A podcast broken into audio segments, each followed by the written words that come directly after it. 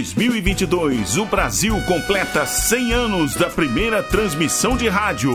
Comemorando esta data histórica, a Rádio Nacional resgata sua época de ouro e traz de volta, direto do seu valioso acervo, toda a emoção das radionovelas. A Rádio Nacional apresenta.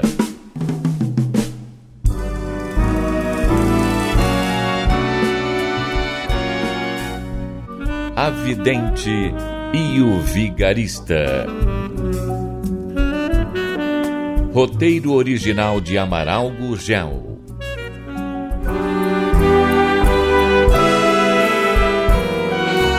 A filha de Rui está no hospital doente. A família parou de brigar e se uniu, ao menos por um momento. Bom dia, mano. E desculpe se eu acordei. Você sabe, o papai nos habituou a ficar de pé logo de madrugada. Papai nos ensinou muitas coisas que foram esquecidas. Ah, Mas vamos lá, o que é que você deseja? bem, eu, eu vim lhe falar sobre o rombo na fazenda. Ainda bem que reconhece o furto, ter agido com má fé. Mas eu confiava naquele ordinário do Bernardo. Sujeito que se fingia de tão honesto que nunca eu pude imaginar. né? Entreguei-lhe a administração da fazenda. Sem me consultar. Sabia que ela vai me pertencer. E mesmo assim. Bem, me- eu jamais poderia supor que o Bernardo fosse fazer uma sujeira dessas. Imagine vender parte do gado sem me falar, sem me pedir licença. Você lhe deu carta branca. Eu já disse, eu confiava nele. Ah, mas o miserável vai, vai pagar. Ele fugiu, mas isso não vai ficar assim, não. Ah, então o Bernardo fugiu, é? Sim, eu estive indagando.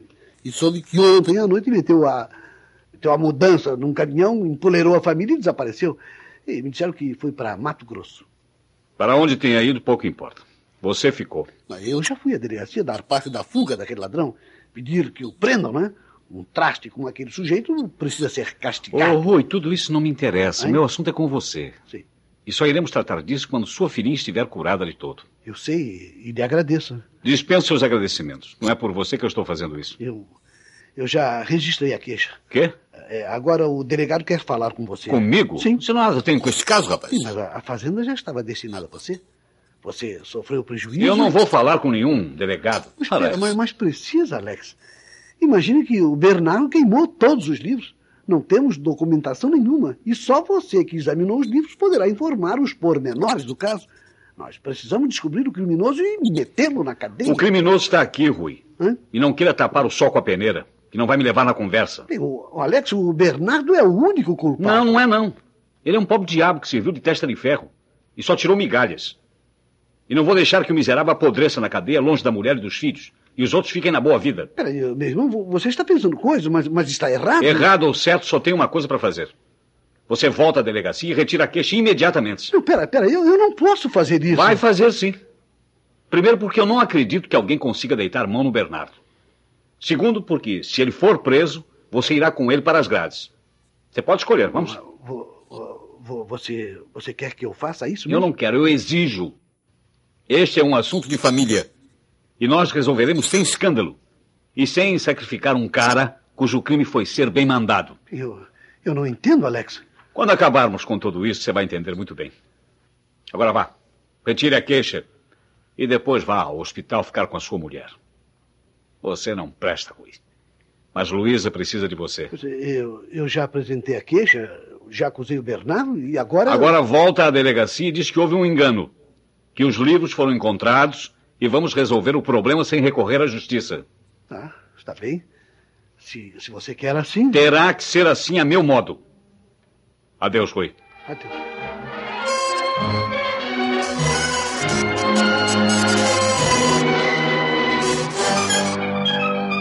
Aconteceu alguma coisa, Rui? A menina piorou? Não, não, graças a Deus está fora de perigo. Que bom! Vou ter que pagar a promessa que fiz. Durante um ano inteiro vestir-me de marrom. É. Você e suas promessas. E meus apuros, eu sempre recorro a Santa Terezinha. Ela sempre me atende. É? Você vão fazer outra promessa para uma legião de santos. Pois estamos encrencados, Matilde. Como assim? Claro, como assim? Um golpe de jogar a culpa para as costas do Bernardo. Não pegou? Quer dizer, então? É, quer dizer então que estamos em apuros, mana. Eu, você, o Henrique. Você me disse que iria à fazenda e destruiria todas as provas? que só ficariam os livros que estão em seu escritório? Aqueles da escrita falsa? Bem, esses estão comigo. Então, A escrituração paralela está em meu cofre. Os outros, eu fui à fazenda e queimei. então está tudo bem. Tudo bem, coisa nenhuma, Matilde. Que o Alex chegou primeiro que eu e examinou os livros. Mas agora, se já foram destruídos, ele não poderá provar coisa alguma. Será apenas a acusação dele contra as nossas negativas. Ah, não sei, não sei, não sei, Matilde. Eu estou vindo do hotel onde fui falar com o Alex. Ele me pareceu calmo, sabe? Estava calmo demais. Alguma coisa ele está nos preparando. Mas que poderá ele fazer? Acha que terá coragem de nos processar? Talvez não, mas vai querer o que era seu. Ah, ele não pode fazer isso. Você sabe muito bem que o dinheiro que retiramos da fazenda foi para caso de necessidade. E você acha que ele vai acreditar? E se acreditar, eu não acredito. Se não nos processar, que outra coisa poderá fazer? Vai querer o dinheiro? Mas se não temos, ele vai ficar com a fazenda que vale muito. Nós só herdamos pouca coisa. Ai, calma, que não foi pouca coisa, não. E nós sabemos disso. O posto de gasolina, esse sobrado, a máquina de beneficiar café. E você acha que isso é pouco, Matilde? Mas você ficou com a chácara, o prédio da praça, as apólices, sem falar na sua casa. E tem mais, os terrenos que você disse que vai lotear. O que temos não interessa. O que importa é o que o Alex vai nos tirar. Você acha que ele terá coragem de fazer isso com a gente? Ah, essa é boa. Se tem coragem ou não, não sei. Mas que vai fazer, tenho certeza. E o Henrique vai ficar desesperado. Justamente agora que trocou de carro, prestações altas. E eu com a menina no hospital. Mana, é botar o coração à larga, Ai, pois estamos no mato sem cachorro.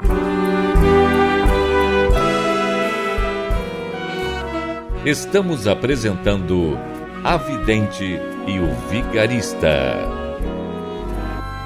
Em comemoração aos 100 anos da primeira transmissão de rádio no Brasil, a Rádio Nacional traz direto de seu acervo histórico a época de ouro das radionovelas. Quer ouvir este ou algum capítulo anterior da nossa radionovela? Acesse nosso podcast, A Vidente e o Vigarista, no Spotify.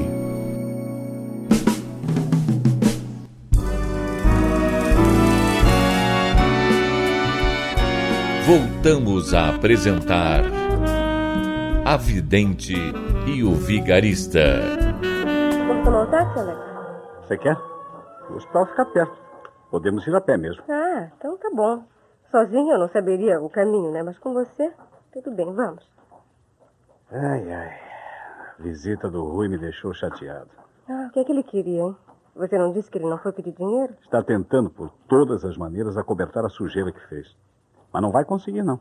O administrador que ele colocou na fazenda, É, né? é um pobre diabo que recolheu migalhas, enquanto o Rui e o Henrique se banqueteavam. Hum, Tiraram muito? Muito, muito mesmo. Mas você me disse que mesmo no estado em que se encontra a fazenda, ainda poderá se recuperar. Claro, claro.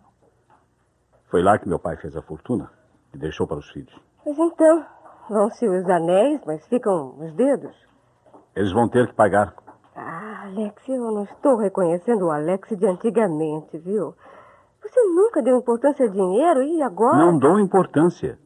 Mas o que é meu, eu quero. E se não me dão, eu tomo. Ah, que poderá fazer, Alex? Não poderei recuperar tudo que roubaram. Mas uma parte eles vão pagar. E vão pagar direitinho. Ah, Alex, você não pediu minha opinião, mas eh, eu não aprovo o que você pretende fazer. Mas se me roubaram, não. Alex, você não acha que já houve muita briga? Já é tempo de acabar com essas discussões em família, essas malquerenças. Por minha querida, eu receberia a fazenda como está, sem reclamar. E tratava de vendê-la o mais depressa possível, para me ver livre dessas amulações. Ah, Não estou lhe dizendo para vender a fazenda, já que vale tanto como você diz. Gostaria apenas que, que não brigasse com seus irmãos por mais um pouco de dinheiro. Não é pelo dinheiro que eu vou brigar. Então por quê? Só para mostrar que, que não é tolo e que não foi enganado? Isso eles já sabem, estão cansados de saber.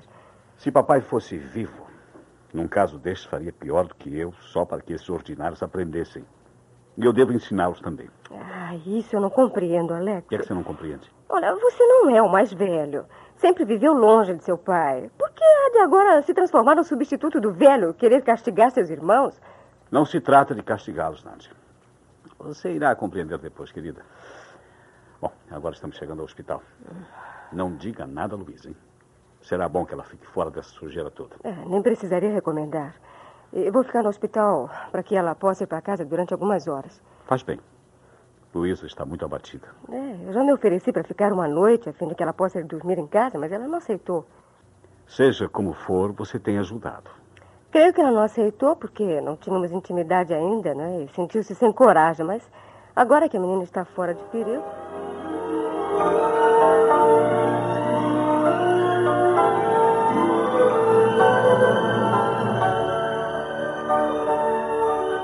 Eu tô com medo, mamãe. Medo de quê, Glorinha? Que o tio Alex faça sujeira comigo. Ele disse que ia viajar só por poucos dias e sumiu. Não sumiu coisa nenhuma. Está a poucas horas daqui. É, mas faltam só dez dias para minha festa. Suas contas estão erradas, menina. Hã? É, ainda falta quase um mês. Hã? Quase um mês pro baile, mas pro meu aniversário apenas dez dias. Se não puderem vir no dia do seu aniversário, não vai ter grande importância. Como não? Bom, já estiveram com você. Já lhe deram os presentes. Mas eu quero os dois aqui pro jantar. Jantar? É. Que jantar é esse? Ô mamãe, o papai me prometeu que quando eu fizesse 15 anos, poderia convidar as amiguinhas mais íntimas que ele nos levaria para jantar num restaurante. Hum, mas isso foi antes que surgisse a ideia do baile das debutantes. Ah, antes ou depois não interessa. Papai prometeu. E, e eu digo como tio Alex: o que me prometem, eu quero. Se não me dão, eu tomo. Filha, seu pai vai ter uma grande despesa com o baile. Ele não reclamou. Quem tá chorando miséria é você. Eu não estou chorando miséria coisa nenhuma. Estou apenas querendo dizer-lhe que o mundo não vai acabar amanhã. Você não precisa querer tudo num dia só. Você ainda tem muito tempo para se divertir. Hum, quem é que pode saber? E se acontecer como diz o poeta? Que poeta, Glorinha. Ah, eu não me lembro o nome dele. Mas eu li esses versos na escola e nunca mais me esqueci. Se eu morresse amanhã de manhã, veria lágrimas nos olhos de minha irmã. Ah, Não diga uma bobagem dessas, menina. Que coisa! Falar de morte num dia tão bonito. Nunca morrer assim num dia assim de um sol. Basta, assim. Glorinha, basta! Ah, esse eu me lembro, esse eu me lembro que é de Bilac. Ah, seja de quem for, não me interessa. Acaba com isso, vai. Hum, que culpa que eu tenho se os poetas estão sempre falando de morte. Mas falam de outras coisas também. Coisas belas, ideias otimistas. Falam da vida. E do amor. A minha doce amada há de chegar. Ah, Isso é melhor, embora não goste desse amada Ade. Não soa bem. Não deve ser um grande poeta. Ah, não é grande em altura, hein? Mas é o melhor poeta do mundo. Hum? Quem é ele? O César. Que César? Ô, mamãe, é o meu namorado. ô. Ah, eu não sabia que ele fazia versos. É, ele começou a rimar depois que me conheceu. Mas ainda conta as sílabas nos dedos. Hum, estamos bem aviados. Você compondo música e ele fazendo a letra. Daqui a pouco teremos uma dupla cantando na televisão. Não, isso não vai acontecer, não. Ai, coitadinho, ele é tão desafinado. Ô, mãe, Hum. será que eu gosto dele? Ah, E eu que vou saber? Quem está namorando é você. Não, eu, eu gosto de conversar com ele. Mãe, como é que a gente sabe que está amando? Hum, isso é difícil de explicar, minha É? filha. É. Olha, quando eu era mocinha, Hum, um escritor e humorista andava de cidade em cidade hum. fazendo conferências sobre coisas de nossa terra e de nossa gente. Chamava-se Cornélio Pires. Pronto, pronto, mudou de assunto. Ô, mamãe, eu quero saber é como é que o amor chega. Pois é isso que eu vou explicar, minha filha. O Cornélio Pires contava que, conversando com o caboclo, este lhe disse: O amor e o sono é a mesma coisa. Mas como é que pode ser a mesma coisa, mamãe? O caboclo falava que sempre quis saber Hum. como o sono chegava. Hum. Deitava-se e ficava pensando. Ele queria surpreender o sono quando este chegasse. E terminava dizendo: Nunca consegui. Quando vejo, já estou acordando. Hum, entendi. A gente fica de tocaia, vigiando. E quando menos espera, está amando sem saber como tudo começou. É, mais ou menos isso. Hum, E, e como é que foi que você gostou do meu pai?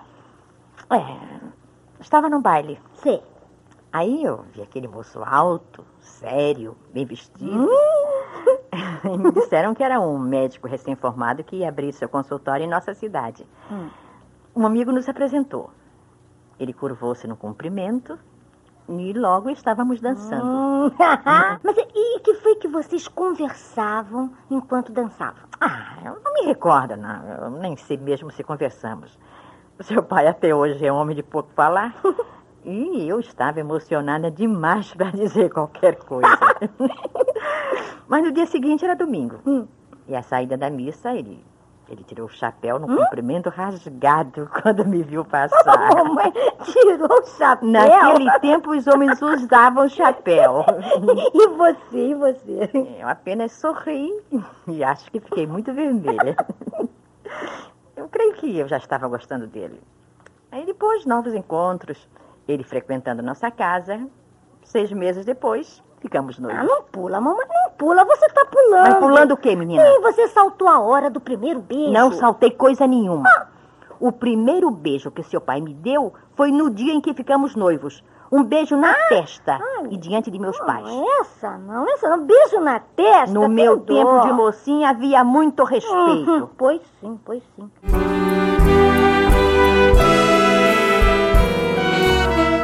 As mentiras de Rui não deram certo. Alex sabe que o capanga não sumiu com os livros. Não perca o próximo capítulo desta novela eletrizante. A Rádio Nacional apresentou A Vidente e o Vigarista. Roteiro original de Amaral Gurgel.